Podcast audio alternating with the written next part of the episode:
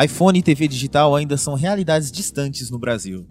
Tropa de Elite, primeiro longa de ficção de Padilha, estreia com sucesso e vira uma febre nacional. Cratera de 80 metros aberta na futura estação do metrô Pinheiros, em São Paulo. Sétimo livro da saga Harry Potter, As Relíquias da Morte, chega às livrarias, enquanto o quinto filme de Harry Potter e a Ordem da Fênix estreia em primeiro lugar. Após uma turnê de oito meses, a dupla Sandy Jr. se apresenta pela última vez no Credit Car Hall após 17 anos de parceria. Choque de avião da TAM contra um prédio da própria empresa deixou 199 mortos. Kiefer Sunderland, o Jack Bauer de 24 horas, é preso ao dirigir bêbado. Paraíso Tropical começa a ser exibida com a pior audiência de estreia de uma novela das oito dessa década. Eu sou o Márcio Santos. Eu sou o Sandro De Paula. E eu sou o Roberto Faria. E está no ar o Engrenagem Cast Nostalgia 2007 e roda a engrenagem.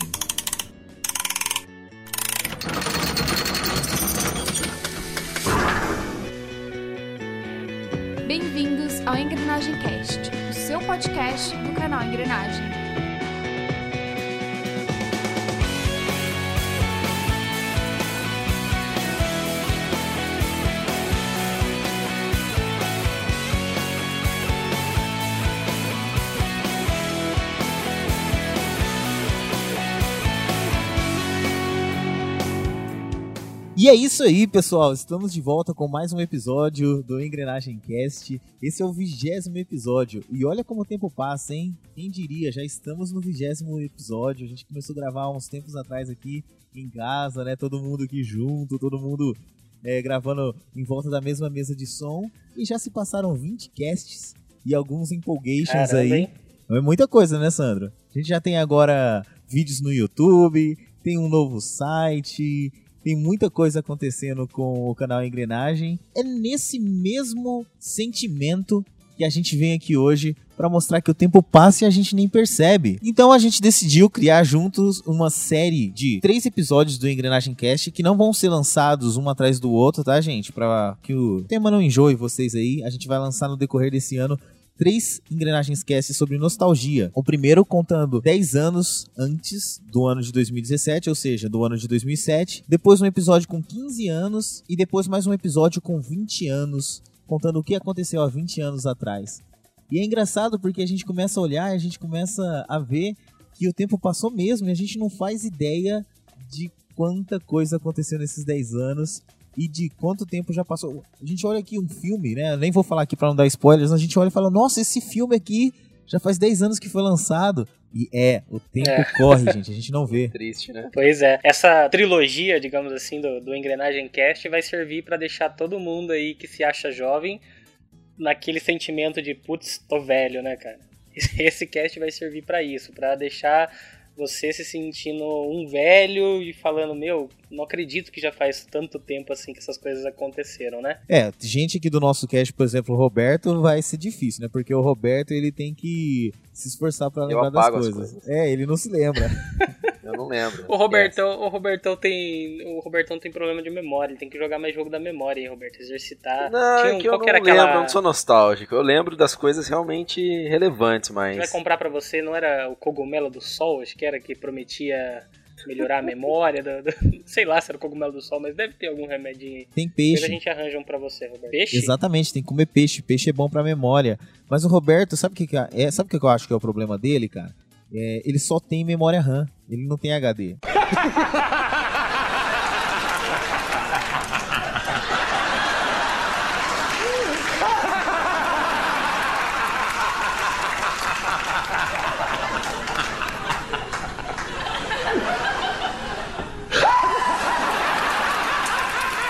Fui muito geek, né, cara? Essa foi, né? Nem nerd é essa, é muito geek. Tudo bem, não tem problema, não. Mas estamos aí, Sandro. Você quer conduzir o nosso papo? Quer nos encaminhar sobre. Eu quero começar. Já que vocês estão me Sério? criticando, eu começo. Não Ô, acredito. louco, mas você lembrou já? Pegou no tranco aí, cara. Que isso? Então vai lá, Robertão, traga-nos aí. Diga aí, Roberto, o que estava acontecendo em 2007?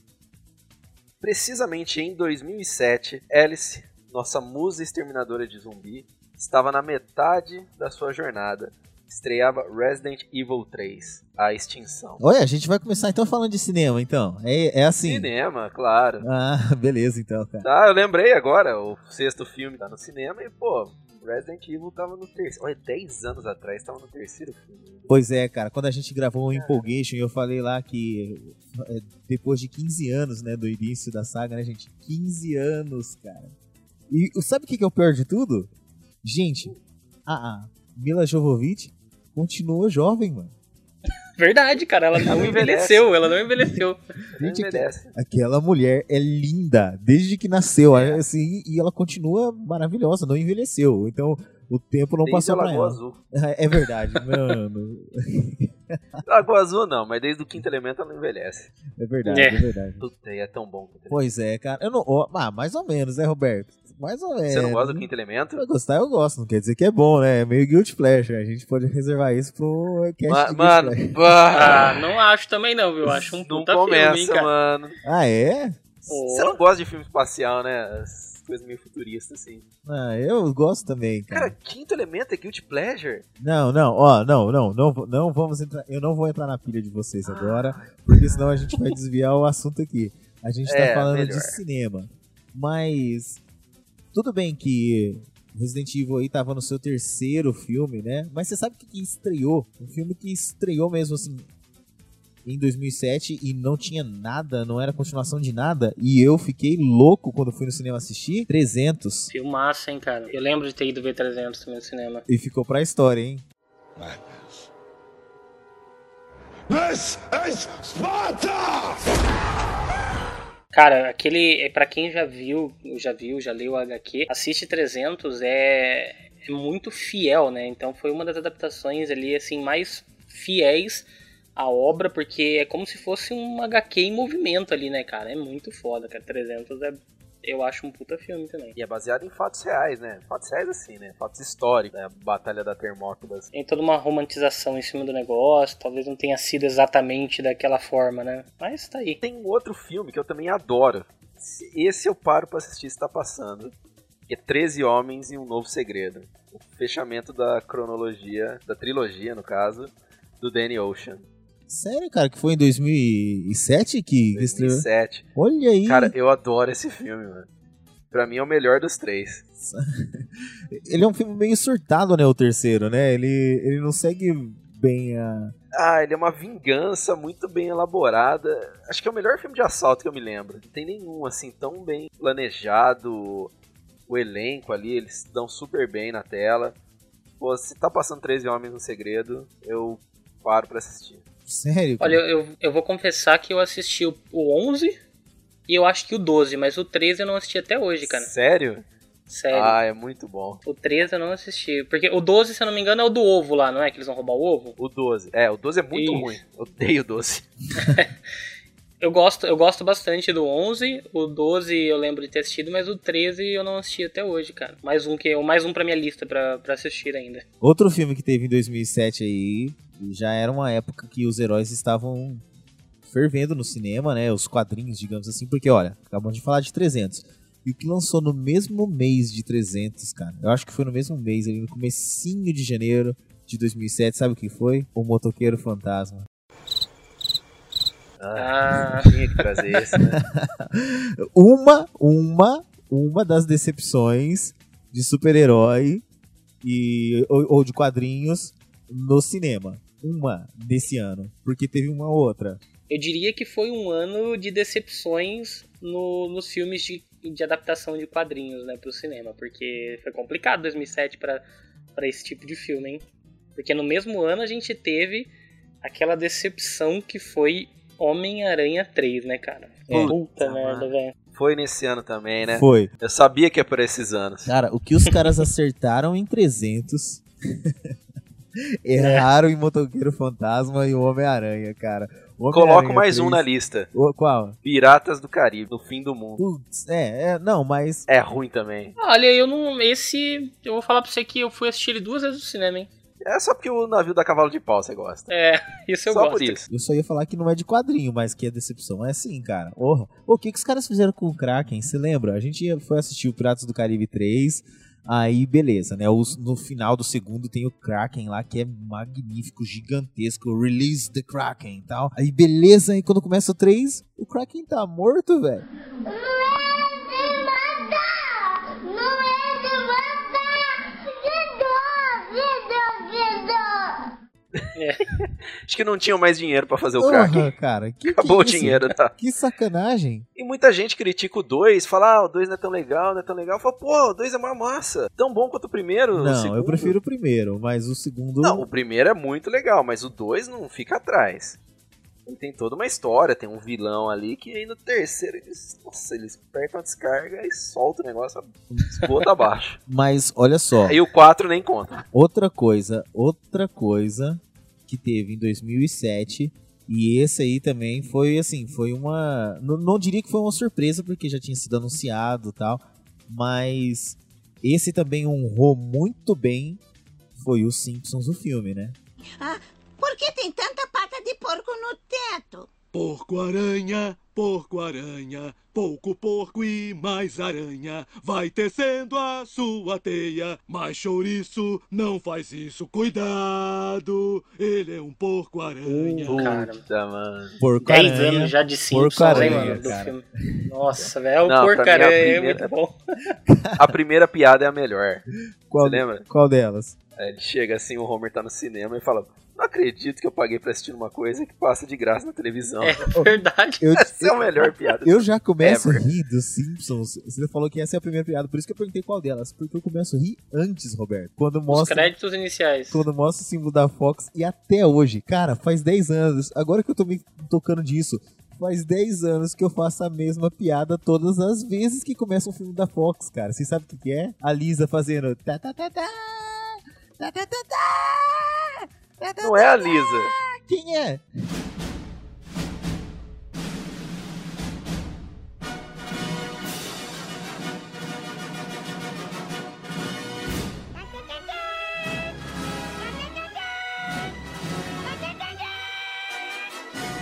É o Ralph, não é? Eu, acho, é, eu também acho que não é a Lisa, não. Acho que é outro, É o outro personagem, Ralph? mas eu não sei quem. Oi, você tá, você tá vendo, cara? A memória trai a, é, trai a gente, cara. Isso é, o que é nostalgia. Mas eu racho de rir, cara. E eu faço piada agora até hoje, Sandro. Isso. Vou assistir aqui, começa lá um filme da Fox, eu faço essa mesma piada, cara. 10 anos. Que ridículo. cara. Mas sabe o que mais teve no- também no cinema em, em 2007, cara? Foi o ano de Transformers. Sim. Qual deles? O primeiro. O primeiro. O primeiro. Ah, o primeiro é bom. Apesar de eu odiar o Shia LaBeouf, moleque chato da. Porra, mas Transformers é bom. Ô, Roberto, vamos ser sinceros, cara. Ele, eu, eu sempre comento isso com o Sandro, eu falo, ninguém atua com nada como esse moleque, cara. Porque, pensa bem, cara, os robôs não existem, aquilo ali é tudo efeito especial. E aquele moleque faz a gente acreditar, cara. Aquela cena dos robôs no jardim dele, lá pisando, destruindo o jardim, e ele falando pros robôs: pelo amor de Deus, a minha mãe vai ver, cara, sai do meu quintal. Eu acredito nele, cara. Eu acredito que eles têm, um- têm uns robôs ali conversando. Eu gostei tanto, cara, dele ali. Eu, eu, eu sei que ele é um queridinho. Na verdade, ele é apadrinhado pelo Steven Spielberg, né? O Steven Spielberg sempre É. coloca ele nas coisas ali e tal. Mas nesse filme ele mandou muito bem, cara. Mandou muito Ah, bem. mas eu tenho bronca dele no Indiana Jones, ele é muito penteiro lá. Ah, é. é. Tudo bem que o Indiana Jones não conta, mas. Puta, mano. Ah, assim, eu, eu ainda não vou. Tem alguns aqui que eu tô reservando aqui, né, cara, pra falar de, de 2007. mas Não vou falar muito também, porque um deles, inclusive, eu acho que merece um cast só desse filme. Mas entre- em 2007 a gente também teve Stardust, que não é um filmaço, mas é uma adaptação da obra do Neil Gaiman. Então eu, como sou fã de Neil Gaiman, gosto bastante do filme. Vocês lembram do, do Stardust ou não? Eu lembro, eu lembro de ter Ah, eu assistido. não vi. É, é bacana também, eu gostei. Achei legalzinho. Sabe o que que eu gosto muito nesse filme, cara? O Robert De Niro fazendo o Capitão Gay. Capitão gay? É, cara, ele é muito bom, né? Porque tem uma hora que. E aí tem uma, uma cena, né? Assim, que tipo, ele sempre fica se fingindo muito de machão, porque senão os, os comandados dele lá no navio não vão ter respeito por ele. Pelo menos é o que ele imagina nisso, né? Aí tem uma cena que eles entram com tudo dentro da cabine dele, né? Ele é o Capitão Shakespeare. E ele tá com um vestido. Aí o pessoal da tripulação, ele olha pra ele assim e fala: Não tem problema, capitão, a gente já sabia. Aí ele faz assim, com, tipo um gesto com o braço. É muito massa, mano. Putz, grila, eu adoro. Esse filme, então, é, ele não é sensacional, mas mesmo assim, é, o livro vale mais a pena, gente. Então, o livro, inclusive, né, tem as ilustrações de Charles Vess, que é o cara que também fez ilustrações de Sandman. Então, se você gostou do filme, o livro é melhor. Se você não gostou do filme, leia o livro, porque o livro é bacana. Então, de qualquer forma, fica a indicação do Stardust aí, o livro. E falei, né, do Stardust, mas também teve A Lenda de Beowulf, Nossa, que é, um- É meio. Isso é ruim. é ruim, É, né? é ruim, ruim, Isso é ruim. demais. Teve Borá. Ah, Roberto, Nunca você não gosta Borá, de cara. Borá, cara? Putz, é, o segundo, é muito escrachado, né? o segundo melhor repórter do Cazaquistão, cara. Pô. que show de bola, cara. E também ainda nesse, nesses filmes assim medianos, assim bem, digamos que não é tão fodão assim. Teve um que eu gosto bastante, cara, no gênero terror, que é o 30 Dias de Noite. Ah, sei, que é aquele de vampiros, né? Exatamente, que o pessoal vai numa cidade lá no Ártico e os vampiros fazem a festa, cara. Puta filme legal, cara. Eu gostei bastante. Os zumbis, eles. É, desculpa. Eu falei zumbis porque eu queria fazer um comparativo. Os vampiros se parecem até com um pouco de zumbis, assim, né? Eles não são. Não tem as duas presas. É uns dentes muito louco, cara. Bem, bem legal o filme, assim. Falou de zumbis. 2007 também foi o ano de Extermínio 2, né? Puta filmaço, cara. É bom mesmo, cara. O Robertão que, que curte zumbis no estilo. Que falou que pra gente esses dias aqui curte Guerra Mundial Z, né? O, vi- Oh, esse é o bom. Extermínio 2 ele tem a mesma pegada, né? Os zumbis são daquele mesmo estilo dos, dos zumbis do, do Guerra Mundial Z. Os zumbis que correm e tal. É muito bom, Robertão. Vale a pena você assistir, cara. Extermínio 1 e 2 é muito bom. Mas aí, Sandro, eu queria chegar no- no- nos filmes que, pra mim, cara, são essenciais aí de 2007. Tem um que eu acho que merece um cast só dele. Esse filme, quantas vezes passa na televisão eu vou assistir? De vez em quando eu pego aqui e coloco o DVD dele pra eu assistir, porque eu choro de rir. Que é Super Bad é hoje. É o seguinte, todo mundo indo embora que já... McLovin! O que, que é isso? Policial Slater, é você? Você fugiu da gente? Por que, que você fugiu da gente? Michaels! Não, não, não, Tá não, maluco? não, fugi de vocês.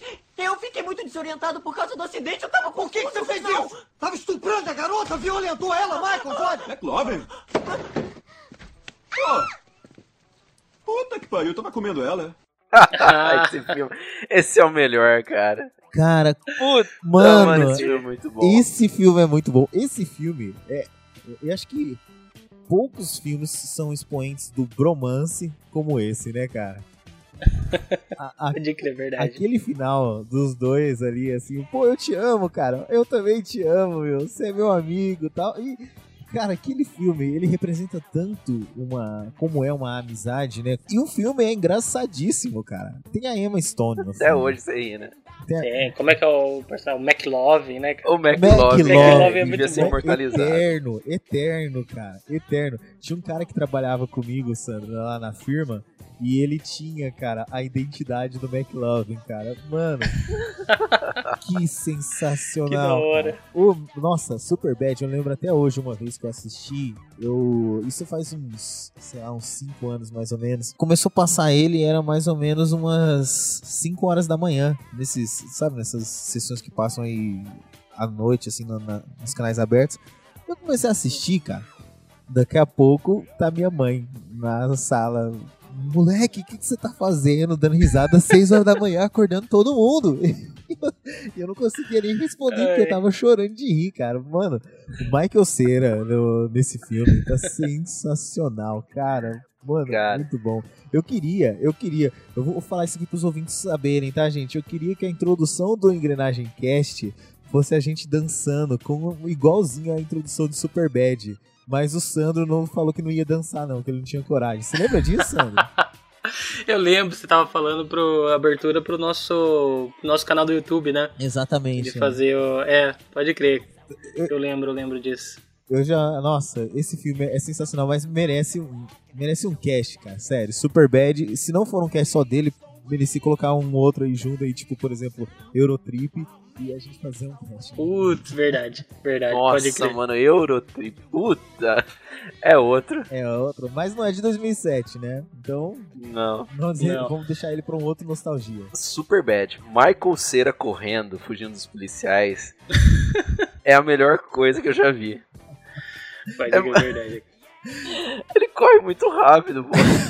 Pra É mim, magrelo. a, a cena, a cena que, é, que pra mim fica Mano. aí, ele tentando comprar bebida lá com a, com a identidade falsa tal. Cara, aquilo, é- aquilo é muito foda, mano. A gente vai longe É lembrando, cara. Cara, Porque eu lembrei de outro aqui. Lembra ele dançando com a menina e a menina menstruou na perna dele, cara. e sabe o que, que também estreou em 2007, assim, que é legal pelo menos citar? Diamante de Sangue, puta filmaço do Leonardo DiCaprio, né? Aí teve Harry Potter e a Ordem da Fênix também.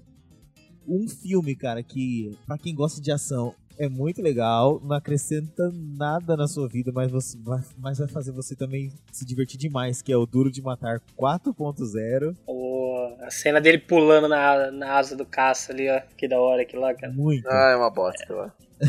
Ah, Roberto. Pô, Roberto, você. Ah, não. Mano. Eu sou fã do Duro de Matar. Eu não. Tudo bem, a gente também é, cara. É, nada. Não vai. Nada supera o. Depois do Ho, ho, primeiro. ho. Agora eu também tenho uma metralhadora. Eu sei que nada supera isso. Mas, cara, é um filme de ação divertidinho, né, cara? E é legal. Pra mim, um dos filmes que, que marcaram esse ano aí é uma das, na minha opinião, uma das melhores animações da, da Pixar também. Dentre todas ali, né? Tipo, aliás, todas as animações da Pixar dá, dá pra falar que são muito boas, mas eu acho que essa tem um, ganha um certo destaque, que é Ratatouille, cara. Porque, putz, como eu gosto de Ratatouille. Ratatouille é uma animação, puta, sensacional. Sandro, eu concordo plenamente com você. É uma das melhores animações da Pixar. E eu lembro muito, cara, do, de um primo meu falando assim pra mim: Ô, eu, eu assisti um filme no cinema muito legal, Ratatouille. Ratatouille. Rata, cara, mas é muito bom, muito bom. O Ratatouille, cara, ele tem uma parte. A a gente que gosta de música demais, né, Sandra? Na parte que ele começa a harmonizar, né? E aí já começa a brincadeira, né? Harmonizar, né? Harmonia, música. Ele começa a harmonizar os ingredientes e vai aparecendo notas musicais, cara. Olha, eu, gente, Sim. sério, eu tô falando aqui, eu tô arrepiando, cara. Puta, que filme legal, cara. Eu, eu fui assistir no cinema, é, saí de lá encantadíssimo com o filme. cara. Principalmente é- aquela, aquela cena final, né, do crítico avaliando o prato e lembrando de certas coisas da infância. Cara, aquilo é muito bonito. Aquela cena final, a sequência final de Ratatouille é emocionante. E tem É um tudo a ver com o nosso cast, né, cara? O final de Ratatouille ali, né? A nostalgia, né, dele. o Sim, quanto isso é sim, forte, cara. exatamente. Ele trazendo isso pro. Sandro, eu concordo plenamente. Ratatouille é sensacional, cara. Sensacional. Além desses também, teve alguns outros filmes aí, como vocês estavam citando, que foram menos importantes, mas que não deixam de ser engraçados ou bons ali, que foi o ano que saiu A Hora do Rush 3. Por favor, pergunte quem mandou ele. Qui vous a envoyé ici Faites une grave erreur. Bientôt, vous allez me demander pitié. Sale nègre Disse que estão cometendo um grande erro, que um dia vocês é que vão implorar por perdão. Eh, Também disse. O quê? Ah, por favor, irmã, nós temos que saber. Tem vidas em jogo. Ele usou a palavra com N. Quê? A palavra com N? Fala pra esse filho da... Carter. Ela é uma freira. Irmã, por obséquio, fala pra esse B que eu vou F pessoalmente com ele. Monsieur, ce monsieur vous envoie personnellement vous faire F. Me faire F Ah, Dis-lui que ce putain de nègre de grand-mère suce ce ours Ele falou negão? Ele usou a palavra com N de novo e dessa vez mencionou a sua avó. Fala pra ele que a mãe dele é P. Ô, Carter, eu acho que vadia começa com V. Isso, V. E a irmã dele também é uma V. E a vovozinha dele é uma V barata que fatura em dobro porque não tem dentes. Fala que eu disse isso a ele. Il dit que votre sœur est une paix, qui gagne double parce qu'elle n'a pas de temps. Et son petit copain là, dis-lui c'est une grande pauvre fiotte, un sale pédé et une tapette de Toulouse Ele falou de novo? Não, dessa vez ele chamou esse senhor de uma palavra que indica que ele tem uma parte de trás avantajada e disse uma outra palavra que rima com ficha. O quê? Cara, como eu gosto dessa parceria Jack Chan e Chris Tucker. Eu racho de ver, de, de rir com, com a hora do Rush. Acho muito engraçado. O Chris Tucker, cara, ele é impagável nas cenas em que ele, em que ele faz aquela voz dele, que, que não tem nem como imitar, mas aquela voz do Chris Tucker, quando ele toma um susto, quando ele grita. E a dublagem, cara, destaque pra dublagem desse filme, que em português é muito, muito engraçada. O Chris Tucker chamando o Jack Chan de danado. Ô, seu danado! Vocês lembram disso? Sandro, eu, eu preciso te dizer uma coisa. Eu assisti esse filme dublado, amei, cara. Não assisti no cinema, assisti na televisão. E aí, uma vez eu assisti ele original, né? O legendado. Cara, não dei risada. Sério, eu não consegui dar risada. A, a, dublagem desse filme fez tanto sentido, acho que em português, cara, que eu não consegui não dar risada. Ouvir, é, né? é, é, engraçado é. isso, né? Então, funcionou ao contrário aí pra mim. Ah, e você tá falando do Chris Tucker? Ele em um quinto elemento, ele rouba a cena ali. Sim, fácil, exato, fácil. exato. Cara, ele é sensacional no quinto elemento. É muito Aquele cabelo engraçado. dele que parece aquelas. Parece aquele cabelo amarelo dele que tem um tubo na frente, parece aquelas. Como é que fala? Aquelas buchinhas. Aquelas buchas que Toma você banho, pega né? na roça lá, como é que é?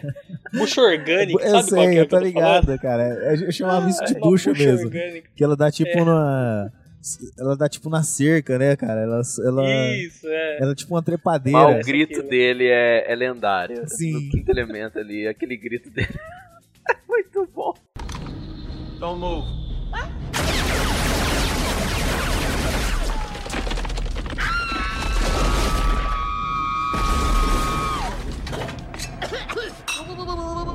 What you doing? Count to ten.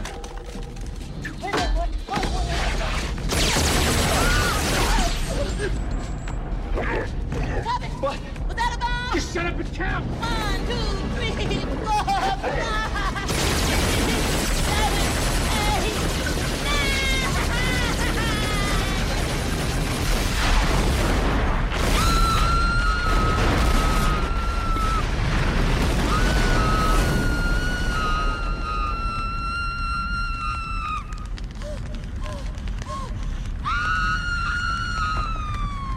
Mas sabe de uma coisa? Tem um filme aqui que eu gostaria de falar sobre ele com um tempinho a mais. Então, antes de chegar nesse filme, eu gostaria de falar do Oscar de 2007. Vocês lembram quem foi o vencedor do Oscar de 2007? Não, foi a hora do Rush? Não, não foi, velho. Mas não, não precisa pesquisar.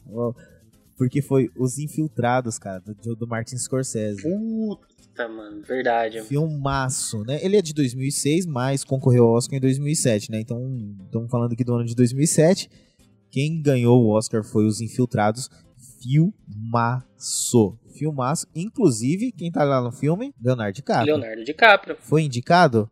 Nem foi indicado, cara. Ele foi indicado pelo Diamante de Sangue e não pelo Infiltrados, né, cara? Não, é engraçado que eu acho que ele no, no Infiltrado, ele tá até melhor do que no Diamante de Sangue. Sim. Na minha opinião. No Diamante de Sangue ele tem uma, uma, uma atuação bem legal ali mesmo, né? Tipo, é muito boa. Mas eu gosto demais dele nos Infiltrados, cara. Porque o Infiltrados por si só já é um baita filme. E a atuação do, do Leonardo DiCaprio ali também, eu, eu, na minha opinião, ela é até melhor. Supera a de Diamante de Sangue. Cara, Os Infiltrados ganhou o Oscar de melhor edição, ganhou o Oscar de melhor roteiro adaptado, de melhor diretor e de melhor filme.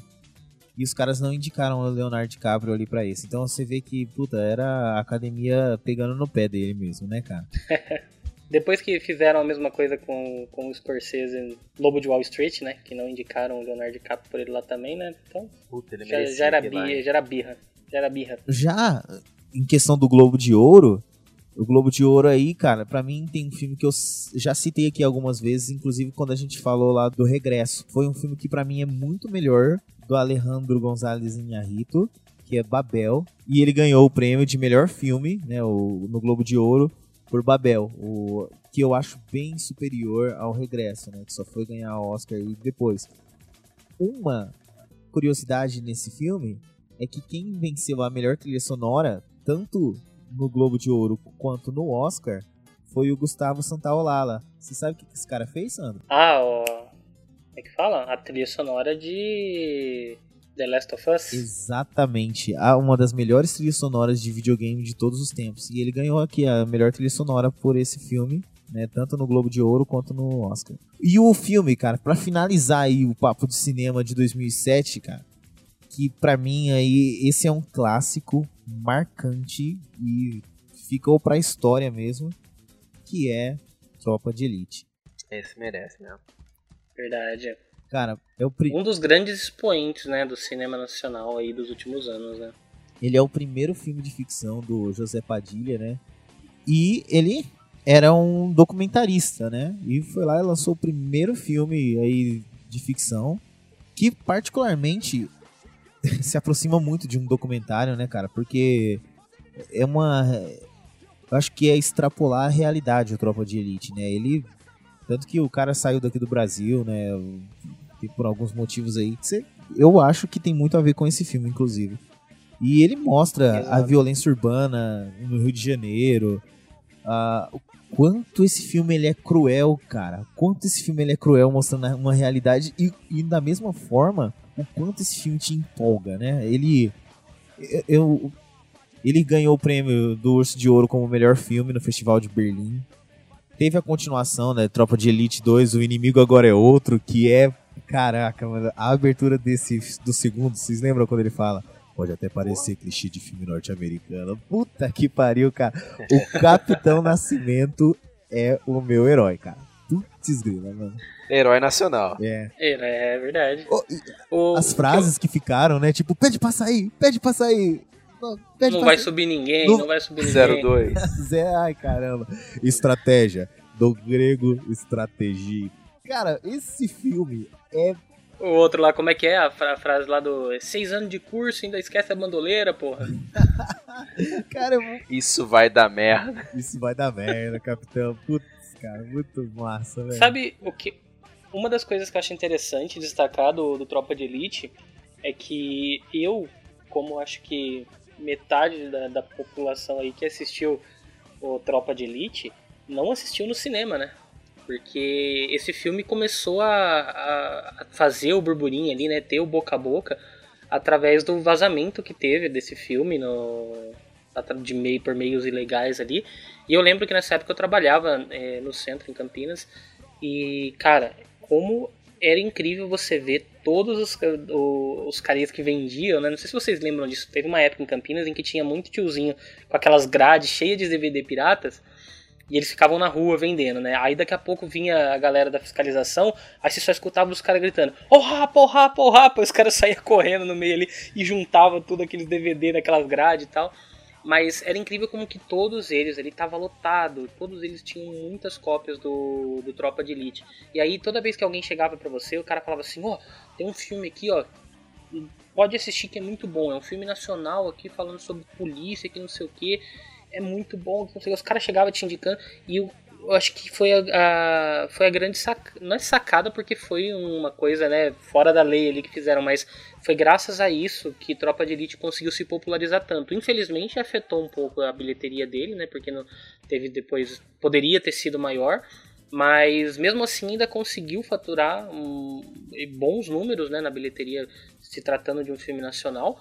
E justamente teve gente que ia pro cinema para reassistir o filme agora na tela grande, né, com uma imagem boa e tal, porque ele havia sido vazado muito tempo antes do lançamento dele no cinema, né? Então isso é um caso onde a pirataria de certa forma ajudou entre aspas, tá? Por favor, aí eu tô colocando várias aspas aí, porque a pirataria não costuma ajudar, né, os filmes de cinema, mas nesse caso ajudou a popularizar esse filme né, nesse marketing boca a boca. É, cara, mas assim, o orçamento desse filme foi de 10 milhões e meio e a receita dele foi de 24 milhões e meio. É, tá longe do 1 bi, né, de Rogue One, mas, Sim. cara, pra um filme nacional, né, onde as pessoas aqui que até hoje ainda não entenderam que tem filme nacional muito bom e torce o nariz quando a gente fala de filme Ah. nacional, cara, é... Eu discordo de você nisso. Por que, Roberto? Não, não, cara, sério. Cara, o Zé Padilha, ele fez um ótimo filme nacional. Mas você vê, só tem. O que que passa no cinema nos últimos anos? É esses filmes comédia romântica boba que só o Sandro gosta. Não, cara. Entendeu? Não tem, Não, não tem não, filmes não. de peso. Tem sim, cara. Ah, não tem. Roberto, eu cito Fala- alguns aqui. A Busca, por Depois exemplo. de, de Tropa de Elite. A Busca.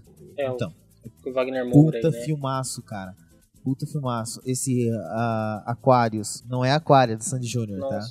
Não, beleza. Se, se fosse, ia apanhar. Aquele. A que horas ela volta? É isso, eu ia falar. É, a que horas ela volta é um puta filme, cara. Um baita filme nacional. É que o problema, eu acho que o problema da- do cinema nacional é que o que chega no mainstream, né, o que chega de fato às telas do cinema comercial são as comédias porque elas vendem mais, entendeu? As comédias ah, brasileiras, elas costumam levar, tipo, uma galera, uma galera pro, pro cinema, entendeu? Ela faz uma renda boa, porque a galera vai assistir. Tem muita gente que vai pro cinema, não sabe o que assistir, aí tá passando um filme nacional lá, fala, ah, vamos, vamos assistir isso daí que tem o ator da Globo, entendeu? Então Você fala por acaba, experiência própria, né? eu não tenho esse costume de assistir filmes nacionais no cinema. Isso que é engraçado, porque é justamente pelo fato de que só chegam esses filmes mais bobos, digamos assim, né? Vídeo mesmo agora, esse mês de janeiro que passou, você tinha ali uma, uma comédia que ficou, cara, ainda tá em cartaz, estreou no começo de janeiro, ainda tá em cartaz, que é o Minha Mãe é uma Peça 2. E tá levando gente, gente, gente, gente pro cinema pra assistir. Não sai de cartaz, o filme ainda tem várias sessões ali. Só que ao mesmo tempo você pega o, o Aquária aí, Aquária não, né? Aquário. Pô, louco, mano. Que, que foi um filme que foi mega elogiado, que tava concorrendo. Ele era um dos, do- dos filmes que poderia ser indicado ao Oscar, né, para representar o Brasil, mas infelizmente não foi. E eu sinceramente não faço ideia do outro filme que foi indicado, não assisti. Mas é um filme que poderia ter ficado no cinema mais tempo para poder atrair mais público e não fica. Então, no Brasil, eles ainda costumam apostar somente nesses filmes que levam a massa pro cinema mesmo ali. É por isso que a gente não tem contato com esses filmes bons nacionais. E você sabe o que, que é o triste, cara? É que esses filmes aí, eles figuram em festivais aí, por exemplo, o Festival de Berlim, eh, que é um festival de filme europeu, né? Então, o cinema europeu que também é belíssimo, na minha opinião. Você vê que eles têm uma certa similaridade, né? Essa sensibilidade em mostrar as coisas de uma forma um pouco diferenciada do que Hollywood mostra. Que Hollywood é pipoca, é blockbuster e eu também adoro isso. Mas essa sensibilidade que o cinema nacional, inclusive, tem capacidade de trazer, é difícil você ver isso no filme de Hollywood, cara. Então, é, tá aí, né? A gente falando de nostalgia acabou uma coisa levando a outra falando aí sobre o cinema nacional. Mas vamos passar para outro tema então de 2007? Vamos lá. Roda essa engrenagem empoeirada aí.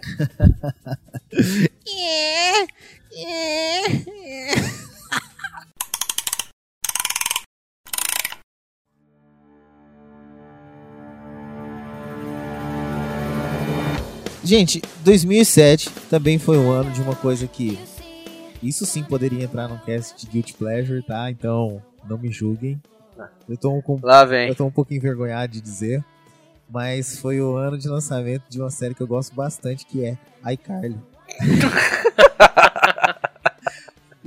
Cara, eu gosto, velho. Como eu adoro essa série. Mano, eu. Sério, eu sei que é ridículo. Eu tenho 31 anos nas costas, mas eu adoro a iCarly, velho. Putz, Dila, velho. Ah, você tinha 21, pô. A Sam Puckett, a Carly Shay e o Fred, cara. Que, pô, eles tinham um programa no YouTube, cara. É verdade, verdade, né? Os caras tinham um Nunca programinha na assisti. internet e tal. E, mano, ai, cara, como eu gosto daquele. Eles têm os celulares lá na- no programa do iCarly, né? Só que o celular é uma pera mordida, não é uma maçã.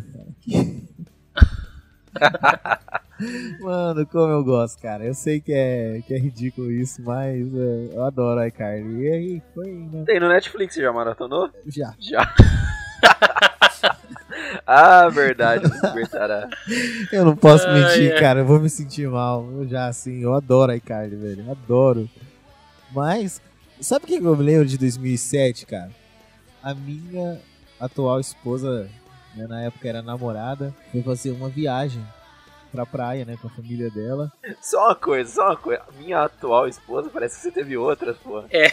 Você, você abriu um leque Você teve de outras esposas, aí né? e e a gente não tá sabendo, é gente. isso? Eu quis dizer Minha que... esposa. Minha esposa, que na época era namorada, né? Isso que eu quis dizer. Eu me Ah, expressei tá. mal. É, não foi isso que pareceu. Não, foi isso, foi sim. E ela tinha ido pra praia com a família dela, e aí, cara, te- demoraram um tempão pra voltar porque pegaram um trânsito em São Paulo. Adivinha por quê? Des- fizeram desvio porque abriu aquela cratera, cara. Lembra quando eles estavam construindo o- uma linha do metrô e desabou uma Ah, cratera verdade. lá em São Paulo, cara? Oh, aquilo lá foi, foi chocante, né, cara? Mas isso em 2007 já faz faz 10 anos aí, cara, esse, esse acidente. Me lembro que foi até trágico, né, cara? Porque tinha uma van e aí a van foi engolida pelo, pela cratera na hora que desabou. É, Não é um assunto tão legal, né? Mas aconteceu aí em 2007. É, são os fatos aí, né? Que aconteceu naquele ano. É, eu dei, a- eu- eu dei um spoiler aí no começo do cast, mas é triste também porque foi o ano que Sandy Júnior se separou, né? Então, Ah, Tá sabia. O cara ia, ele ia citar isso daí. Ficou triste. Você, você ficou abalado nesse eu ano? fiquei, cara, eu fiquei, fiquei tristinho. Você não chorou, né? Não, não chorei, mas eles lançaram um, um acústico ao, ao vivo, né, dos dois. E aí tem eles cantando até Maria Chiquinha, cara. Fala pra mim uma coisa. Você tem esse CD ainda guardado, né? Por incrível que pareça, eu não tenho esse CD do Sandy Júnior, cara. Eu não tenho. Sério que não? Não. Já sei que te dá de presente aí, então. Ó, é, pode me dar. E o último CD do Sandy Júnior que eu tive foi o Identidade. Não faço ideia. Não, Porra, não faço ideia. do- Vocês vocês não- vocês não sabem o que é boa música. Desculpa, vocês não sabem. boa música é Sandy Júnior, cara. Ai, que. Oi. Gente, olha como o tempo passa, hein? Na- 10 anos aí, e aí se você somar, eles tiveram 17 anos de dupla. 27 anos de Sandy Júnior já. E eu lembro que de Sandy Júnior, cara, acho que a primeira música que eu escutei, que eu me lembro, né, de ter escutado deles, foi, na verdade, uma parceria deles com, com o pai e o tio lá, o Chitãozinho Chororó, que era aquela Vamos Construir. Eu sabia que você ia falar essa, não sei porquê, cara. Sexto sentido. aqui. Ah, é? Uma Eu lembro dessa música, né? É, eu lembro de, escutar essa música na fita cassete ali ainda, putz, é. Faz tempo, mas isso não faz, faz muito mais que 10 anos aí. Ó, cara, 2007 eu tava no final da faculdade, foi meu último ano de faculdade, 2007. Olha, cara, eu fico pensando assim, né? Como o tempo passou, né? E no meu finalzinho da faculdade tava surgindo bandas novas ali, né? Você conhece a. É nessa época da faculdade que você abre o leque pro mundo, né? Que você começa a conhecer gente de todos os jeitos, né? De todos os gostos, gente que gosta de uma coisa, gosta de outra tal. E me indicaram na época Yeah Yeah Yes, é, uma banda que hoje eu gosto pra caramba, que é Dave Matthews Band. E, Puta, essa eu lembro. e eu ali, cara, pensando em Sandy Júnior, falando, não, não. Pô, não, não que eu gostasse só disso, não é isso, né, cara? É só. É porque foi realmente onde que eles se separaram, então A gente entende, a gente entende. eu ouvi bastante, cara, Sandy Júnior esse ano, porque deu aquele choque, sabe? Tipo, pô, vai, vai terminar, cara. Putz, que triste, mano. Agora, sabe o que me chamou a atenção? Você falou aí, né? Em 2007 você tava terminando a faculdade, você tava no último ano da faculdade. Eu, cara, eu lembro de eu ter terminado o técnico em 2006. Então, em 2007 acho que eu tava parado, estava sem estudar. Mas é engraçado como você já estava terminando a faculdade e eu ainda nem tinha entrado na faculdade. Pois é. A diferença de idade. e- Não, só que se você pensar hoje, nos dias de hoje, a nossa diferença de idade nem é tão grande assim. Não. Mas você já tava de, tipo, há 3, 4 anos na faculdade e eu ainda tava pensando em entrar na faculdade depois. Como o tempo passa, cara. É. Engraçado essas coisas quando a gente passa, pensa nessa relação do tempo aí. Agora, sabe uma outra coisa que você falou de TV? Uma outra coisa que tava, que tava passando em, em 2007 foram aquelas as reestreias do, das novelas mexicanas. Não é um guilty pleasure pra mim porque eu não assisto. Mas é engraçado você ver como as novelas que já foram lançadas há algum tempo, Ah, tá. elas, ela- Não, é porque de vez em quando você passa lá e tá passando algumas coisas da televisão ali. Você. tipo, na- eu, eu lembro que acho que nessa época eu não tinha ainda TV por assinatura em casa, então o SBT rolava solto aqui. Mas só pra você ter uma ideia, nesse mesmo ano de 2007, o SBT re- repassou, né? Reestreou ali no, no SBT Marisol e Usurpadora, sei lá, pela quarta, quinta vez Porra, que já era bom, transmitido pô. no SBT, cara. Em 2007, o SBT reestreou uma novela que eu lembro de assistir, cara, assim, deitado junto com a minha mãe no sofá, cara, assistindo essa novela. Sabe o quê? As Pupilas do Senhor Reitor. Puta, Nossa, nunca vi isso aí. É, cara, pois é. É uma, é uma novela nacional do SBT, essa daí. É, mas assim, eu assisti ela há muito tempo atrás e aí em 2007 eles estrearam, mas lógico que eu não assisti e tal. É como eu falei, eu tava na faculdade já, não, não conseguia assistir, né, mesmo, né, não tinha nem, não tinha, nem que eu quisesse assistir, eu poderia, né, porque eu tava, à noite eu tava estudando. Mas, em compensação, cara, eu lembrei de um negócio aqui agora, na época da faculdade mesmo, eu lembro que eu tinha que ir muito nos finais de semana porque eu fiz uma universidade, né, gente? E em universidade você tem que cumprir o, o currículo com algumas aulas que são extracurriculares, né? Elas não estão ali ligadas diretamente no currículo do curso que você está cursando. E aí eu precisava ir nos finais de semana para cumprir essas aulas, às vezes ficava um tempão lá, tal. E quem eram meus companheiros ali de e assim, só mais um parênteses aqui geralmente o que você cursava no final de semana não tinha nada a ver com a sua grade e nem eram os mesmos colegas de classe que você tinha ali, né? Que, que eu fazia? Eu ia de manhã para a faculdade, levava uns livros e aí eu fazia um crédito de manhã, aí ficava, sei lá, tipo, três horas lá na faculdade esperando para fazer mais um outro crédito à tarde e tal. E eu li, cara, na faculdade em inglês. Meu inglês na época nem era tão bom assim, mas é, eu não consegui aguardar, sabe, a, o lançamento dele eu li o Harry Potter e as Relíquias da Morte, cara, em inglês. Então, que foi lançado aqui no Brasil Cara, também em 2007. É de né? 2007? Pois é, É. A Relíquias da... O último? exatamente. Ô, louco, de certeza. Absoluta, cara. Mano do céu. Por quê? tô Você achou velho. que era mais velho ou mais novo? Eu achei que era mais velho, de tipo 2010, 2012. Não, mais velho não, Ah, mais novo. que era mais velho, mas não, mais novo. É, mais novo isso. É, pois é, cara. Pois é. E, e eu engoli esse livro. Eu li esse livro, acho que, sei lá, tipo, eu engoli ele, porque era tanta ansiedade, cara, pra terminar, né, de ler esse livro, que foi uma grande parte, assim, digamos, da minha adolescência e juventude, né? Quem literalmente a gente cresceu com Harry Potter, né? Então, por isso que eu sou muito fã de Harry Potter hoje, gosto bastante mesmo da saga, gosto bastante dos filmes, prefiro os livros, é lógico. Cara, foi em 2007 e eu me lembro de estar lá me matando, né, para entender direito, porque alguns nomes mudam, né? Então, o Thiago Potter, na verdade, se eu não me engano, é James, né? Se eu- James Isso. Potter em inglês. E eu ficava, caramba, quem é? Tentando entender, né? Então, outras coisas que não tem tradução mesmo, né? O quadribol era Quidditch.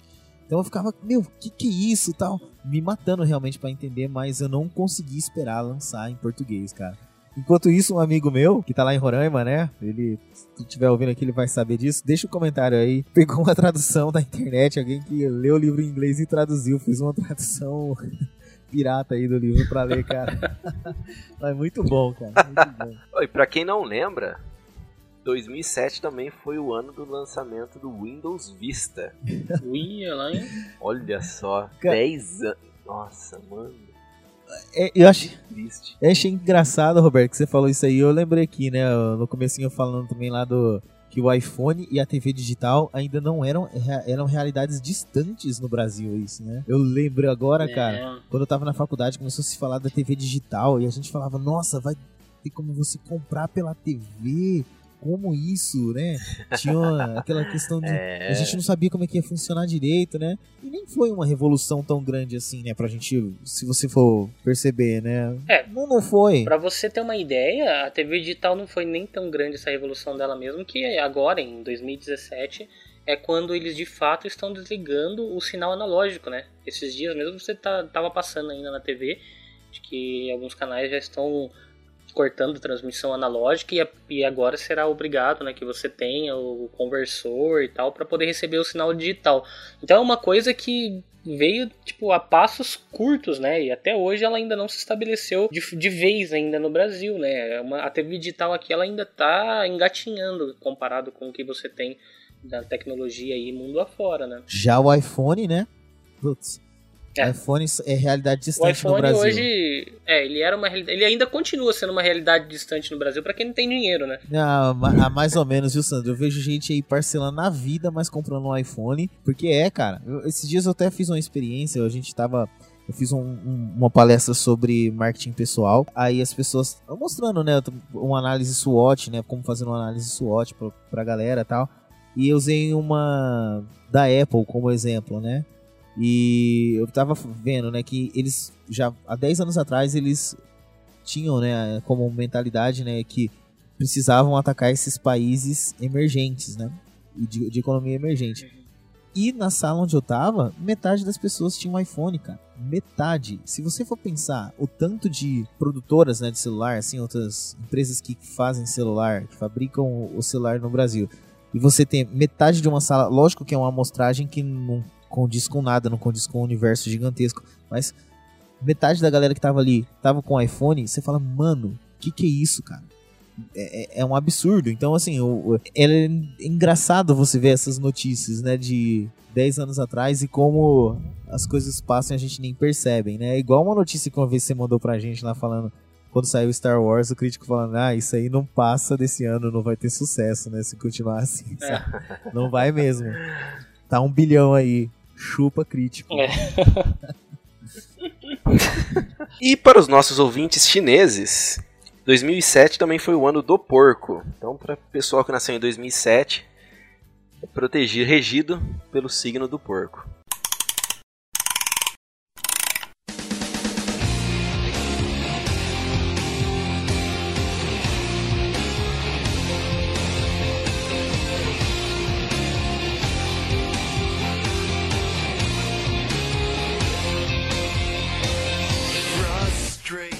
E em 2007 a gente tinha uma referência para o que era gráficos em games. Você precisava de um computador da NASA para rodar. Vocês sabem qual era essa referência? Vocês se lembram? Crysis. Exatamente. Mano. Ah, garoto. E Sandro, esse jogo é bonito até hoje, cara. Até É. hoje Crysis é bonito, cara. Então, eles fizeram um negócio que. Caramba, mano. Putz, olha. Até hoje você olha Crysis e você fala, puta, por isso que esse jogo era referência, né? Se bem que na época pouca gente conseguiu jogar, né, com os gráficos no talo, Cara, né, cara? eu lembro de tentar, de tentar rodar no, no PC aqui, mas nem na mínima. Você deixando tudo no mínimo ali, o negócio rodava. Não ia nem a pau. Não, não. É, cara, foda, foda. Quando saiu foi uma coisa de louco. E aí eles lançaram, né, no... Fizeram um remake, na verdade... Não, remake não, né? Eles só relançaram ele no PS3 e no Xbox em 2011, cara. Pra você ter uma ideia. Em 2011. É... Pois é. Putz, E é um jogo que nem é lá tudo isso, assim. Os gráficos são sensacionais. Mas eu joguei, eu lembro que depois de um tempo meu pai conseguiu rodar no, no PC dele, eu joguei no PC. E cl- claro que não, não tinha todos aqueles gráficos lá maravilhosos. Mas era um jogo assim. É, médio. Em história, gameplay não muda em nada, porque ele é um jogo de um shooter normal, ele, ele adicionava somente aquelas.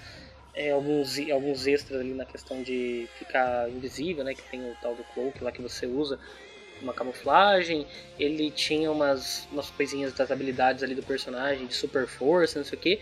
Mas é um jogo que passa, assim, sabe? Tipo, na questão de história, de, de enredo mesmo ali, ele não é nada fora do comum. Mas o que mais chamou a atenção de Crysis, que fez com que ele virasse esse fenômeno no ano 2010 de 2007 aí, perdão, foi os gráficos, porque era absurdo, cara. É, Era absurdo. E ele tinha algumas coisas também que era não era assim totalmente novidade, mas em Crysis funcionava muito bem, né? Que era os objetos eram super interativos, né? Você conseguia ir lá e dar tiro nos objetos, eles destruíam. Ah, É, sim, é. a, a vegetação né, da ilha era muito legal, então é, os, tinha os efeitos climáticos, né? O tempo ele ficava mudando. Hoje você vê isso em todo Assassin's Creed, né, cara? Que inclusive também foi um jogo lançado em 2007, né? O primeiro Assassin's Creed. E Nossa, tudo isso. é, pois é. E quando eu vi, cara, eu lembro até hoje eu andando na FINAC, né? Aquela TV gigantesca, eu olhei e falei, mano, que é esses árabes aí andando com essa roupa branca e tal? Eu- é, na época não era tão ligado assim, né? A gente não sabia que ia ser lançado ou não nas coisas. E, cara, eu admirei Assassin's Creed na primeira vez que eu vi ele ali no, na, na FINAC. E era. E foi um jogo lançado em 2007, né? E é um jogo que eu jogo até hoje, a série. Eu lembro que o Assassin's Creed, na época, eu acompanhei muito pelas revistas de, de games, né? Até hoje ainda ela tá aí no, no mercado, que é a PlayStation. E eu lembro de ter acompanhado ali várias vezes, tipo, saía notícias falando sobre esse jogo e tal, não sei o que. E eu não, chegava, não era, não era difícil o acesso à internet nessa época, mas mesmo assim eu lembro de não estar muito a par de, de pesquisar sobre trailers e tal. Mas eu lembro quando eu vi o primeiro trailer de Assassin's Creed, cara, eu achei aquilo, eu falei, meu, o que, que é isso, né? O que os caras estão fazendo? É bonito, Porque era mu- oh, bonito demais, era impactante. E ele ainda tinha a premissa de ser no estilo de Prince of Persia, né? Até porque o desenvolvimento de Assassin's Creed ele se deu é, em cima de um possível jogo do Prince of Persia, que depois no meio da, da história eles mudaram, né? No meio do caminho eles resolveram mudar a história, mudar algumas coisas, e aí acabou gerando o Assassin's Creed, que é essa hoje a, a franquia de maior sucesso da Ubisoft. Agora, um jogo que eu joguei bastante também em 2007, cara. Esse jogo, quando eu vi assim, eu fiquei encantado. Roberto, você que também adora essa heroína muito próxima de Indiana Jones, foi Tomb Raider. Anniversary. Que lançaram um remake Tomb Raider 1, né, do PS1 e cara, Aham. que jogo lindo, cara. Lindo. Esse É jogo lindo, é. fantástico. Ele não é um reboot, tá, gente? Então, só pra diferenciar, né? O Tomb Raider que lançaram aí na geração passada, no PS3, é um reboot. É quando você realmente inicia uma outra série de jogos. Esse Tomb Raider Anniversary, ele é um remake. Ele é o mesmo Tomb Raider 1, só que com os gráficos aí da Evoluído. do Play 2, né, na época, né? Mesmo assim, cara, o jogo até hoje ele tá muito bonito, cara. Eu gosto demais, cara, de- desse Tomb Raider Anniversary. E a história dele é bem legal, você vê toda a evolução da Lara Croft ali. E, ô, ô, Roberto, sabe o que, que também veio nessa época? Eu não sei se você tinha, mas que pra mim é o, é o jogo definitivo. Não, não é o que eu mais gosto, mas eu digo é o que usa muito bem o poderio gráfico do- da sexta geração. É um jogo que é muito bacana também, que é o God of War 2, cara, que saiu pro PlayStation 2 em 2016. Ah, não tinha. Cara, mas olha, God of War. Engraçado que foi. que é um jogo de PlayStation 2 e o PS3 ele já tava no mercado, né? Sim. O PS3 vinha ali do da metade de metade pro final de 2006 e ele já tinha um certo público que que tava na nova geração, só que o PlayStation 2 ainda tinha fôlego, né? Então, quando saiu God of War 2, cara, foi uma coisa impressionante, porque eh, puta, sem palavras, foi é um baita de um jogo e ele a princípio também estava planejado para PlayStation 3, mas os caras resolveram manter ele somente no PlayStation 2, né? Deixaram ele no PlayStation 2 ali e foi o sucesso de vendas, né? E no Brasil, principalmente porque era no piratinha do PlayStation 2 ali, então a negada comprava aquilo ali de quilo, né? Cara, eu lembro até hoje de trabalhar com game nessa época. Era, era loucura. O que mais vendia era God of War e futebol. God of War e futebol, God of War e futebol. Inclusive, Sandro, foram os, do- foram os dois jogos que me fizeram matar aula na faculdade, viu? Acho que eu já contei essa história aqui. que Acho que sim. a van que eu ia pra faculdade tinha uma televisão e o cara tinha um Play 2 ligado nessa televisão. Então de vez em quando a gente chegava na faculdade e falava, vamos tirar um, um Winning Eleven. Ou então, não, não, era um PES. Já era um PES já. E. Ou então God of War 2, cara. Mano. E a violência desse jogo, né? A gente não tava tão acostumado com a violência nesse nível, né? O jogo, acho que, que era violento antes era o Carmageddon, mas que não chegava nem aos pés, cara, da violência que é of War, cara. Mano, quando ele abre ali os bichos no meio, mete aquela faca no olho dos ciclopes, que que é aquilo, cara? Então, assim, até hoje, até pros standards de hoje é um jogo violento, né, cara? É estranho. Eu lembro da, daquela, daquela sequência de abertura do jogo que você começa com o Kratos ali todo fodão, né? Inclusive tem o, um cara que a gente conheceu na- na- no evento que a gente fez a cobertura aí do Campinas Anime Fest. Vídeo no nosso canal lá no YouTube, viu? Pra quem quiser ver. O cara tava, tava com cosplay do, do, do Kratos daque- exatamente daquela parte da abertura do God of War 2, né? Que é quando ele tá com aquela armadura, porque ele é um deus da guerra mesmo, né? Que você vê quando ele chega no, no final do primeiro game. Então, cara, ele tá fodão demais, cheio de poderes ali, com uma puta de uma espadona. E aí você fala, mano, que, que da hora, você tá cheio de poder matando tudo. Aí vem aquela, aquela estátua gigante, O né? Colosso de Rhodes. Que era uma estátua. É, é o Colosso de Rhodes, é, É. isso? Que é que vem ali, que ganha vida. Puta, cara, que da hora, que vai destruindo toda a cidade e você tem que, e você tem que matar ele ali. Puta, que da hora. Que parece a da mulher da nota de real, né? Isso, exatamente. exatamente. Cara, mas a gente tá falando dos jogos aqui. E tem um, Roberto, que pasme, você tá jogando agora esse jogo e ele foi lançado Olha em só, é. 2007. O jogo do ano de 2007, que é Bioshock. Esse jogo aí, você pode pegar as listas de jogos de 2007. Todo mundo colocou ele como o melhor de 2007, melhor de 2007. Apesar de que no finalzinho de 2007 foi lançado um jogo que eu sou apaixonadaço, cara. Apaixonadaço mesmo. Vocês sabem qual que é? Uncharted Drake's Fortune, cara. Ah, verdade, cara, verdade. Pra você ver, Sandra, é exatamente o que você falou. Já tinha o PlayStation 3, foi lançado God of War ali, que é um jogo que, tipo, é, rivalizava bastante ali com os gráficos já da, da nova geração, né? Ele- até por isso que eu falei que ele é o jogo definitivo, né, do PlayStation 2, porque ele rivalizava ali até um pouco com a nova geração de games. Mas no finalzinho de 2007 veio o Uncharted, que, mano, Naughty Dog, o que que você fez, minha querida? Putz, grila, cara. Que jogo É lindo. uma sacanagem, porque é, é foda. Uncharted foi um dos primeiros jogos que eu joguei no PlayStation 3 também. E, e, era, e era o game que fazia vender PlayStation 3, né? Pela questão dos gráficos, a jogabilidade, de ser uma coisa tipo, diferente ali do, do que você, você teve nesse ano, por exemplo, um remake do Tomb Raider, mas o Tomb Raider mesmo ele já estava em decadência, né? A série Tomb Raider, eles tentaram ali revitalizar ele através do, do Anniversary e do Legends, né? Porque que saiu um pouco antes. Mas o Tomb o, perdão, o Uncharted, ele veio com essa proposta de ser o novo Tomb Raider, né? Então isso chamou muita atenção da galera E era conseguiu. um, um game com certeza, com certeza. É, é engraçado Foi um porque. game aí que veio pra ficar. É, é engraçado porque o Uncharted ele, ele se inspirou em Tomb Raider e aí o Tomb Raider se inspirou em Uncharted, né, cara? É. É bem isso que aconteceu. Mas eu- eu nunca fiz esse paralelo, acho que eu nunca falei com ninguém esse paralelo, eu vou falar aqui pra vocês. Vocês já perceberam as semelhanças entre Uncharted e Tintin? Unbelievable! Ah, eu nunca não sou joguei. tão. Eu não sou tão fã aí do Tintin. Mas eu lembro de você ter comentado no cast que a gente falou sobre os filmes, a gente citou o Tintin. Porque olha só, sabe quando a gente. E lá em Tintin, cada vez que acontecia alguma coisa no cenário, assim, vinha sempre uma trilha sonora que era bem. Ela se encaixava. Épica, né? Não, ela sabe aquela coisa, às vezes singela ali, que se encaixava. Tipo, ele, ele descobria um artefato e vinha aquele, sabe. E meio que o Tomb Raider ele faz isso também, né? E. E, e ele é aquele repórter investigativo, o. o o Drake, ele ah, tem a repórter também, que é a, a Helena ali, que tá junto com ele ali. Eu não sei porquê, cara. E não é assim. É que eu não, não tô elaborando aqui agora, não tem como.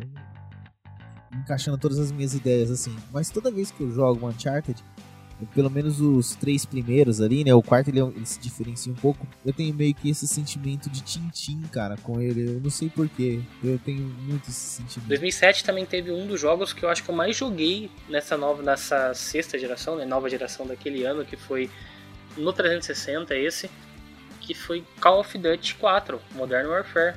Foi em 2007 que saiu esse jogo. E eu lembro até hoje de quando eu coloquei esse jogo no videogame e ver aquela cena no, no navio, a, a cena de abertura dele onde você tem nas ondas batendo contra o navio, molhando dentro ali do navio, você passando no meio dos, dos containers e tal. Cara, aquilo foi incrível de se ver e de se jogar. Foi um puta jogo que também era um desses que a galera deixava rodando na loja para poder vender game. Eu lembro de você levando o PlayStation 3 lá em casa, colocando Call of Duty. Eu falando, eu não sou muito fã de jogo de tiro, mas cara. ah, verdade, que que cara. é Ah, os isso, cara, mano? pô. Que que é isso, cara? Eu lembro, olha, sabe o que, que me deixou louco, cara? Na hora que você pega. Isso pra ele era novidade na época, né? E você apertava o, o, o analógico, né? Se não me engano, era o R3 ali que você apertava, ele dava aquela segurada na respiração, fazia. Ah, Ah, verdade, nos O jogos sniper. no- na, no- na parte do sniper, Falei, principalmente. que né? louco, velho. Que, bagulho louco é esse negócio, cara. Putz, é, é muito animal, cara. Esse ano também a gente teve o lançamento de um dos jogos que ele não foi tão, tão aclamado, né? Pelo. Era um exclusivo do PlayStation 3, não chegou a fazer tanto sucesso, mas eu lembro de ter jogado esse jogo no PlayStation 3, que foi o início também no, no lançamento do game, que foi o Heavenly Sword, que era que vinha com a proposta de ser o novo, o novo God of War, né, pro PlayStation 3. Você chegou a ver isso, Márcio? Eu vi. No PlayStation 3? sim. E era um belo jogo, Muito cara. bom, um cara. jogo bem legal, um exclusivo que infelizmente a franquia não foi pra frente, né? Sim. Mas Eu, te- eu tenho um amigo que é fanzaço desse jogo, cara. Ele é fanzaço, fanzaço, fanzaço. O Bruno adora Heaven... He- Nossa, é difícil falar. Heavenly Wo- Words. Como que é? Heavenly Sword. É, é? Ou acho que é mais ou menos Espada, Espada do Céu. Tivemos também no ano de 2007 Guitar Hero 3, sucesso pra quem jogava esses jogos de música, né?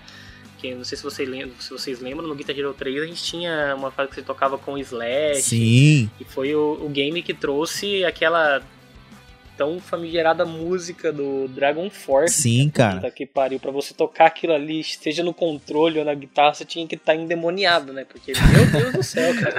E como é que é a música? É? Que música foda de tocar.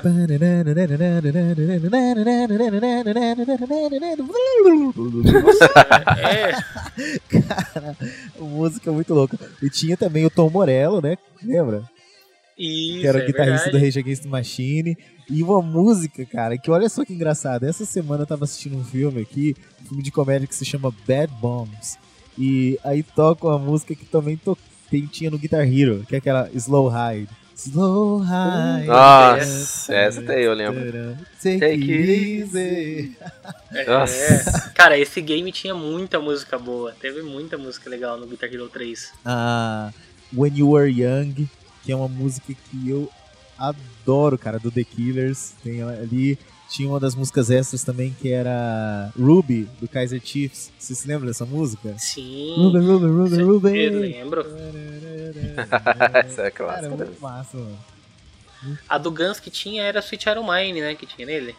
É... Ou não? Welcome to the não lembro Jungle. agora qual do Isso, Welcome to the Jungle. Cara, muito bom, cara, muito bom.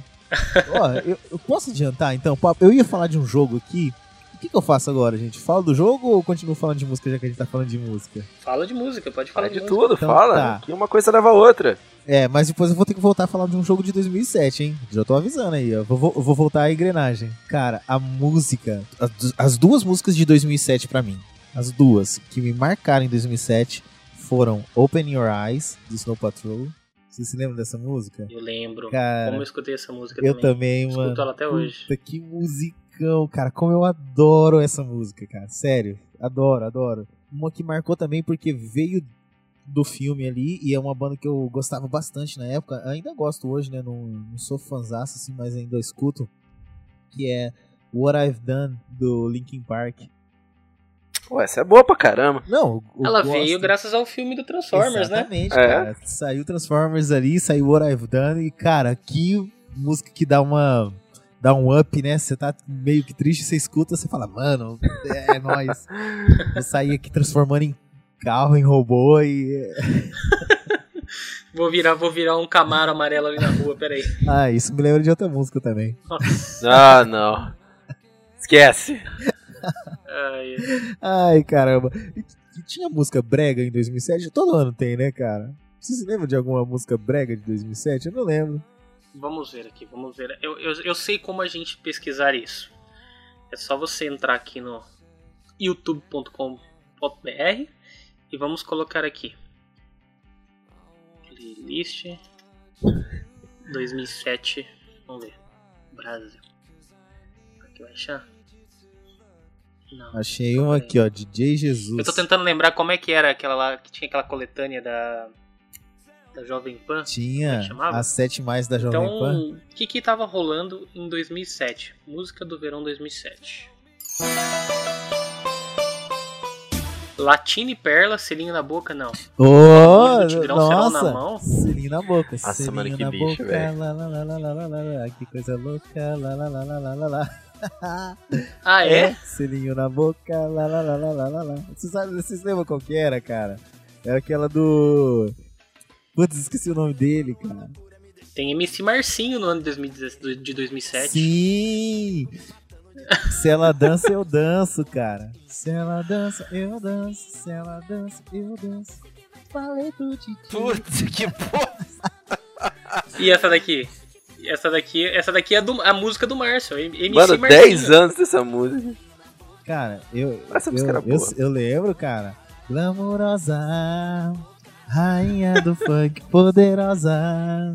Olhar de diamante. E a gente não pode esquecer move. também do Rap das Armas, né? Que tava tocando Cara, era graças boa, ao cara. filme do Isso. Tropa de Elite. Como tocou, né, velho, essa música. Até hoje, cara. Até hoje. Qual música? Quando você solta. É é isso aqui, ó.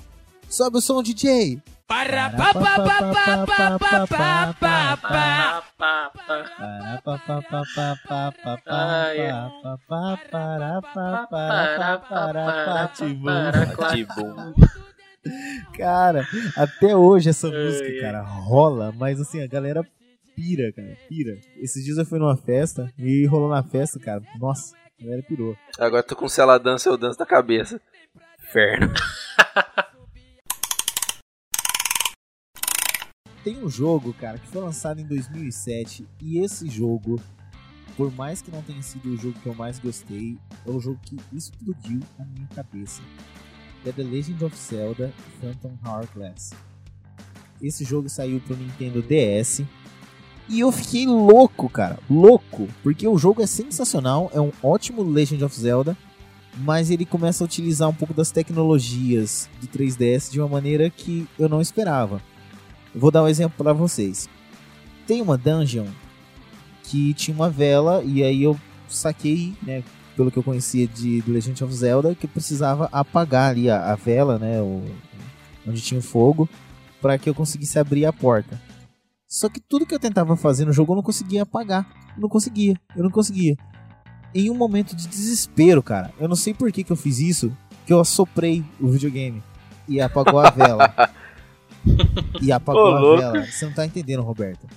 Sério, cara, eu, eu pegava o DS na minha mão e falava, mano, é bruxaria, mano, é bruxaria. Isso não existe, mano, é bruxaria. É, é mentira, não tá acontecendo isso. Que é da isso, hora, cara? mano. Não, e aí, beleza. Aí, outra situação. Eu- tava de um lado de um muro e tinha outra pessoa lá do outro lado. Aí ele, ele falava assim, ah, alguém lá que eu tava interagindo falava assim: Ah, grita pra ele lá te ouvir, vê se ele vai te ouvir lá do outro lado. E eu, puta, ia pra um lado ia pro outro, tentava achar um lugar pra, sei lá, clicar e aparecer nada. Aí eu falei, mano, se o negócio assoprou a vela, peraí, deixa eu usar o microfone aqui do jogo. E dei um, hey! Aí o cara do outro lado, é, apareceu o balãozinho. Opa! Tipo.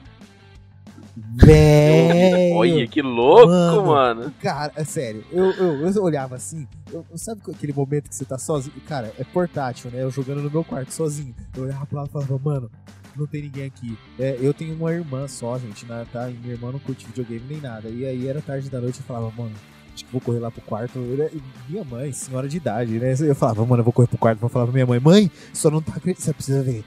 É inacreditável. eu grito com videogame e ele me ouve. cara, sério, esse jogo me fez ficar louco, cara. Puta que massa, velho. Sério. Acho que eu nunca fui tão surpreso com um jogo assim quanto eu fiquei com esse Legend of Zelda na época que eu tava jogando aqui em casa. É o Phantom Hourglass. Tem, tem mais dois jogos que eu acho que na época eram exclusivos pro 360. Um deles ainda é até hoje, né? Do, da, do Xbox. E que chegaram ali pra, pra redefinir o conceito de ficção nos games, né? Porque até então você não tinha games nesse porte, talvez com essa mega produções ali.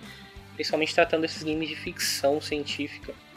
E um deles é o Halo 3, que é o terceiro episódio da, da saga do Master Chief, que foi um dos jogos que não tinha talvez essas tecnologias aí, como no Legends of Zelda aí que o Márcio disse, mas foi um game que chegou, cara, é arrebatando tudo, né? Porque era super esperado aí, super aguardado pela galera fã do, de Halo no Xbox.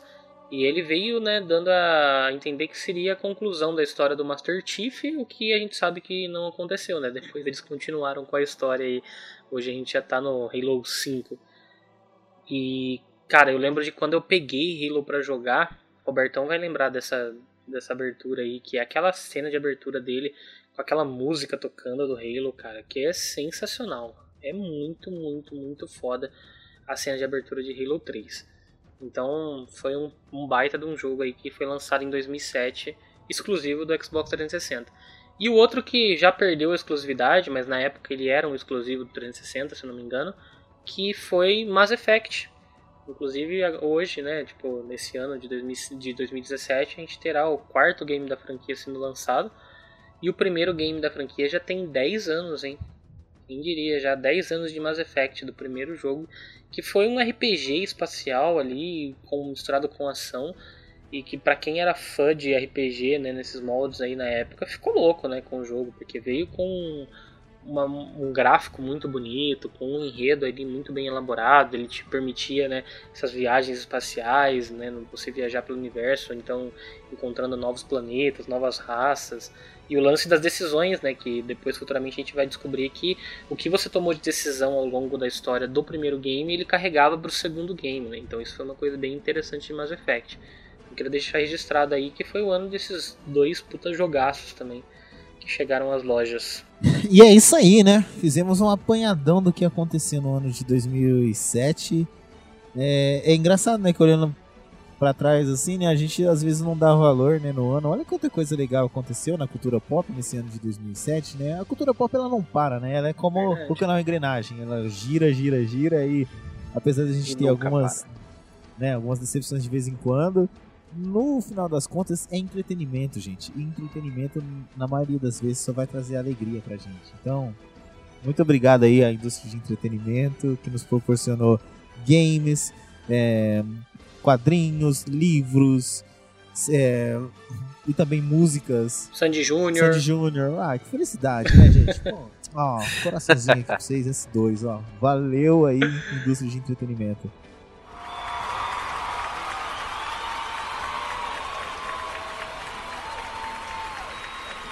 Esperamos que vocês tenham gostado desse primeiro cast, dessa trilogia nostalgia que estamos fazendo aí no Engrenagem Cast. E daqui a algum tempo a gente lança o próximo episódio, agora falando de 15 anos atrás. Tem muito mais coisa velha aí pra gente falar e trazer vocês junto com a gente nessa viagem ao passado. E se você ainda não nos segue nas redes sociais, dá um pulo lá no facebook.com.br canal Engrenagem.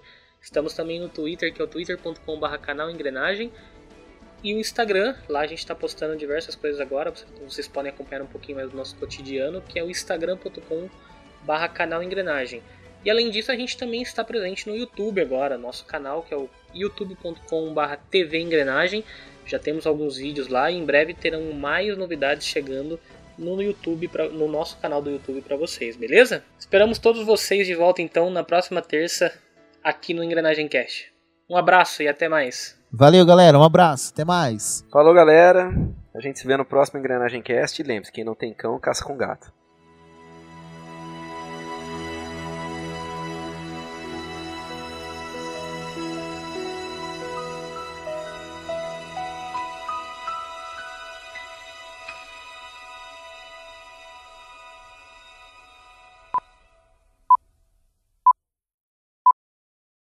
Eu tô caçando mais, eu tô caçando mais algumas músicas aqui. Eu quero ver se não acho alguns, algum sertanejo do. O que, que foi, Roberto? É guinha mijoleta, mano. Abre isso. É guinha mijoleta que eu... Ai, caramba. Não é a minha aguinha pocotó? Deixa eu ver. É Isso é guinha bom. mijoleta. Comprei uma aguinha do